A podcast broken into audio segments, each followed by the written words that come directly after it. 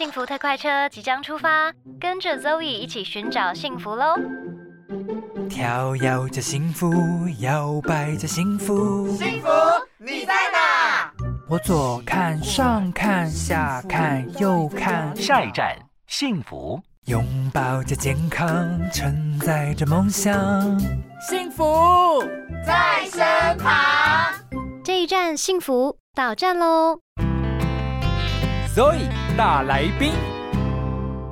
欢迎收听这一站幸福，我是幸福列车长 Zoe 王小凡。今天的 Zoe 大来宾呢，我们邀请到了台北市政府消防局双园分队的小队长王觉伟，欢迎觉伟。Hello，各位各位听众朋友，大家好，我是王觉伟。哎，绝伟，你已经哇哟，我看到你这个已经是任职二十四年了哦。呃，对啦，七月满二十四年啦。哇，哎，这个不得了哎！二十四年的这个消防局的经历，你应该看了很多这种然后人生的生离死别。是啊，会刷新你三观啊，而且随着世代不同，你的三观一直会跟着刷新。十年前民众对于生死的看待跟十年后都不一样，哎呀，每个人的价值观一些什么 很大的改变，这样。嗯老一辈的年轻一辈的，包括小孩子对于这个真实的看待都想法都不一样。哎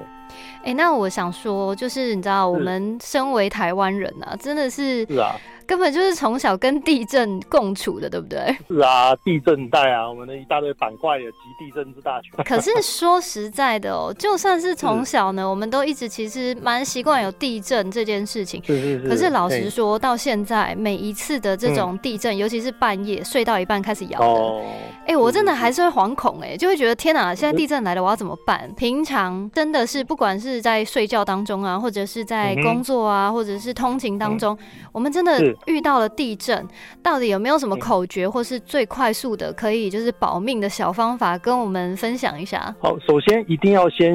建立一个很残忍的观念，就是说天灾是人没有办法所谓的人定胜天这种东西，天灾一发生，海啸、洪水、刮大风、下大雨、淹大水，这个都是超出人类生理的能够应付的本能。就前提之下，就是说天灾你要有必死的决心的。好，在这个前提之下呢，你不会可能不会死的前提之下，就要有一个概念，就是说你在你不会死的前提之下，你怎么让自己伤害降到最低？对，那大家第一个概念，地震就会想说，我要往外跑，我要躲起来。那大家就会想说，是不是躲到外面，跑到外面会比较安全？但是呢，你跑到外面过程当中，是不是中间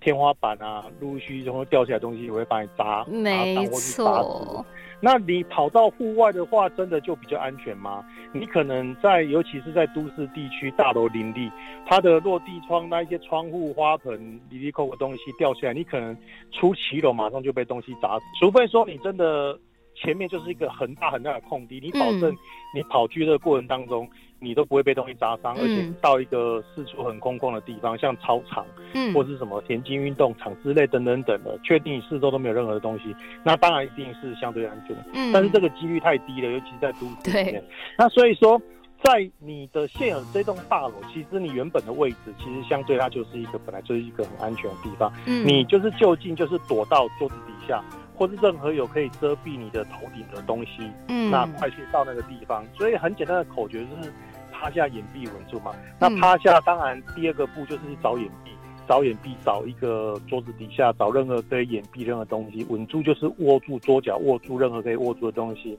因为一个天摇地动之后呢，办公室啦、家里啊，什么天花板、离扣，所有东西一定会倒来倒去的，一定会对砸来砸去的。那只要这一栋大楼不倒，那个天花板不砸下来的前提之下，其实你现在当下是最安全，就是不要乱跑，不要乱动这样子。嗯那嗯当然，如果说你正在煮东西，你就在瓦斯炉，你就是在厨房，你当然就是先关闭，再赶快跑。对，那如果说啊，如果我在客厅发生地震，然后厨房正在煮东西，那要不要关我？其实，呃，这栋大楼会倒的话呢，你有不有没有关都没有关系的。哎，嗯那所以还是先躲好，而且地震这种东西，呃，其实它会维持多久你也不清楚。对，那你当下没有受伤就是最安全的。嗯那有人之前说，我要先把门打开啊，然后呢，地震完之后门变形，我会打不开。那我想问你看看，就是说，你今天地震完了，这个房子变形了，这个门就算不管是打开或关起来，因为变形了，它一定都要都是要去修修的。所以呢，嗯呃，你今天你不用去看那个门变形，然后人家来救你救你的时候把门敲坏，跟你门打开，然后你被揪出去了，然后呢你回家之后这个门还是要把它换掉。嗯，所以你就不要浪费时间去动这个东西，嘿，就桌子掩蔽就躲好就好了，这样子安全的地方。那如果没有任何的掩蔽物，那这只能拿一个东西护住头部。那当然，慢慢就是移动到你的天花你上面，不会有东西砸下来啦，嗯，不会有什么东西倒塌，离一些会倒塌的东西远一点，这样子。好，这是这是比较能够呃预防的部分。那另外会嗯提到一个东西，就是所谓的黄金三角哦。其实这个都是一些错误的一个观念哈。你就是就地掩蔽。那我为什么要去讲这个东西？就是说，我们从一个统计学角度来讲好了啦。今天躲在我们在做任何统计前提，一定有个所谓的实验组跟对照组。嗯可能有些人躲在这个所谓的黄金三角的地方，然后呢生还了，然后就逃被救出来，或者他逃生之后，他就到处讲说啊，我就躲在这个三角形的地方呢，所以呢我没事没干嘛。但是多少人是躲在这个地方死掉的，所以他也没有办法跳出来说，千万不要躲在这个地方，这个会压死人的。哦，所以呢，这个就是变成是说，他这样的一个论点其实是很多都会去谣传，所以我们其实在，呃以前啊，因为我八十七年毕业，八十八年就遇到九二一地震了。嗯那在那个时候，其实房子倒下来，这个大楼只要会倒，那你不管躲在哪里，其实都是一样的。嗯哪怕你躲在就像趴下、掩蔽稳住躲在这里，你整个天花板垮下来，你还是会被压死。嗯那今天呢，如果你会去迁就说啊，好像说网络说可以躲到哪里、跑到哪里或干嘛干嘛，哎、躲到冰箱旁边，你受困的时候还有东西冰箱可以吃，那你要保证你不会被冰箱压死。嗯，这个都这个都是机遇问题。对所以，呢，你今天你只要先把自己顾好，不要去想太多一些啊，好像哪边听到所以干嘛干嘛所有的资讯，我会建议所有的一些避难逃生资讯，一切以官方为主，哦，千嗯万别别道听途说，或是从一些国外网站去听一些别人的一些算是妙论之类的，蛮多了。这种杀救灾救护的一些错误资讯太多太多了，这样子。嗯那针对地震这一块，就是会有提到黄金三角这个妙论这个东西。对，今天在此跟大家澄清。对对对对对。那接下来，我想请这个小队长来跟我们分享一下，平常啊，到底准备避难包或者是地震包里面到底要放一些什么东西呢？呃，我们就统称为避难包哈，就是就是任何的灾难的一个包。那其实在，在消防署网站里面，他们也有提到，就是说里面啊，当然放的东西的确很多啦，矿泉水啊、食物，还有所有证件的影印本啊，一些现金、急救用品啊，嗯还有呃手电筒啊、方案衣物啊、毛毯、雨轻便雨衣、暖暖包，哦、一些清洁用品、湿纸巾、毛巾啊、卫生纸，还有一些简单的文具。呃，备份钥匙、瑞士刀、哨子什么，里里扣扣。当然，其实这些吼、装起来蛮蛮大一包的。对、很大包哎、对对对，因为它把春夏秋冬的东西，当然，呃，如果你真的有这样的一个袋子，家里有这样的空间，当然我会觉得说，最好的前提之下，你就是通过把它装在一起，然后把它放在随手可得的地方，这样子，哦，你随着拿着就可以跑啊。哎，我们就我们就换个角度想，假设就是今天，哎，你你可能正在好开玩笑，你要躲债，今天有债主跑来了，你要赶快跳窗逃走的话，你就是拿这些东西跑这样子哦。嗯那只有说这个意思就是说，你真的需要紧急离开这个家里这个环境，离离开地方，哪一些东西是你务必要去带着？都要带那，有时候嗯说像毛巾、毛毯之类，其实我觉得哦，有我们当然有更佛心的做法，就是说更热血的，就是一年四季呢去更换里面的东西。哦那检查水啊、食物啊有没有过期，什么什么的药品有没有过期，那就是你要定期去更新你的那个避难包这些小东西。嗯那我觉得最重要的东西呢，最重要就是你所有的东西的影印本，因为呃这些东西是没有办法取代。你所有的食物，我以我们这个都市来讲，至少台湾这个地方它并不是很落后，嗯发生再大的灾难呢，不至于不至于说整个都市被团灭，或是当然说火山爆发、海啸淹没整个，或是台湾沉没这种。在这个前提之下呢，我觉得一些生存生活的机能应该都还存在。那加上只要还有电，塑胶货币应该都还可以通行，网络应该都还可以活着。嗯所以我觉得最重要的是你的所有的证件哦，你一定要证件有一个影印本。那其他那一些生活物品，我觉得都是买得到的啦。嗯那所以说，我觉得反倒是说，呃，保暖衣物，呃，那些东西都是随时可以取代，或是嗯这些饮用品什么的，离异 COCO 的东西啊。所以我觉得，反正大家应该最在乎的是行动电源。哦，很重要哎，这个对反，对对对，所以我觉得，呃，各位可以从一些官方的网站去看到避难包里面相关的设置啊。那嗯那一些东西，其实如果现实生活中很容易取得的，我觉得就不用特别去备它。哦但是呢，我觉得证件的影印本这一块相对的是你无可取代的，所以还是都把它扫描起来带纸本。哦那那可以的话，当然像我都习惯把所有的证件把它拍照扫描放在手机里面这样子。嗯因为很多的人需要这些东西啦。那大概是我觉得，呃，这个避难包与时俱进、时空背景不同呢，跟一些生活机能的便利，我想这个都可以自由去做一个调整的这样子。哦，因为我每次就是只要地震结束，我就会想说，天哪，我的避难包嗯大概是从不晓得几年前就还想想要做这件事情，到现在都还没有做过，哎，完全没有行动。对啊，而且你现在已经多一个东西要带，就是猫粮，对不对？对，因为你知道那个地震的时候，猫咪真的是哦，光是抓猫就抓不到了，你知道吗？所以我觉得，呃，应该要有一个 SOP，就是地震来的时候，或是什么任何什么火灾来的时候，要怎么样带着宠物疏散。哎、对这个东西，其实我蛮想强调一个东西，不要说地震，包括火灾任何灾难。对，要这个当然就是考验那个主人的心脏啦。其嗯，实你要有一个认知，动物比我们还要会。对我们遇过那个火灾出来之后呢，那个那个小猫小狗，那个患那个病人，那个什么，应该说屋主他身旁也被也被烫到被烧到，嗯，然后硬是抓着一只小狗这样子。对对对，哎然后那个小狗已经被呛死了。啊，对，因为呢，其实动物它自己的逃生能力基本上是比人类还强的，除非说真的它就是没办法，它就是真的往错的地方跑。但是呢，它的逃生能力，它对一个安全的位置的敏感度是比人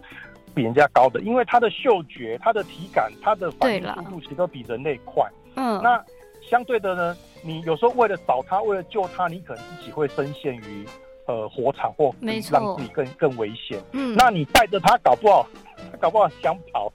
搞不好你害死它。就害到动物，对，对，所以其实哈，你当然拿，以你来讲，你可以带着猫粮。那呢，搞不好你跑出来的时候，他已经在门口等你了。哦那如果说你跑出来之后呢，他没有出来，那就是他的命了。但是你带着它啊跑，我觉得这个几率，两个人能够存活的几率应该相对会降低的。哈，好这个吧是，给那个主有养毛小孩的 主人一对，个一个建议啦。嘿，因为不要不要那个动物，其实人家是很会生存的。哎、因为你知道，我之前前一阵子的那个，我们社区就会有这种火灾警报啊，然后有时候就会被触，就是可能是不小心有人误触吧，嘿，对哇，也是在半夜的时候，我真的吓死了。然后我第一个嗯时间起来就是先抓猫，然后抓不到，因为猫听到那个火灾警报的声音，对，然后我真的想着我怎么办，然后我真的没有办法跑出去，因为我真的怕我的猫，我就担心它，所以我就当下就只能就待在屋子里。然后后来我就是去看一下邻居，我就问邻居说到底发生什么事情，然后他们才说是只是误触而已，并不是真的火灾。那可不可以请小队长跟我们分享一下，如果呢，呃，像这种半夜最可怕了，突然间火灾警报的话，我们第一个时间到底要怎么反应？因为其实当下听到是害怕的。首先，我一定要再再一再次强调一个概念，就是说，就跟地震一样，你逃或不逃。现在一个很重要的是小火快跑，大火关门。对，那这个大火就取决于你觉得你你这样子逃生的过程当中，这个这个路程你要把握，比如说你家是。呃，距离到外面可能经过楼梯、走廊、安全梯、大厅、里里扣扣的，可能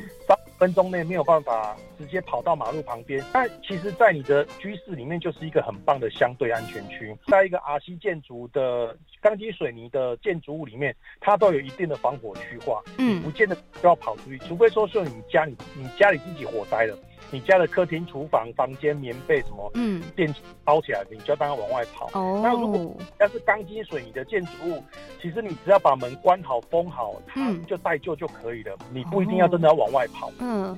的避难逃生，其实就是有时候我们在大楼搜索的时候，浓烟很大，但是呢，打开他们家里，家里没什么烟，我们会跟他说，你就在在家里就好了。嗯我们把门关起来，叫他把门门缝用毛巾把它塞好。嗯它就是一个相对安全区，你也也许不会很舒服，但是呢，你就是有时间待救，或者是说哦它不会一刀过来这样子，这是一个、呃相对的一个方法。嗯那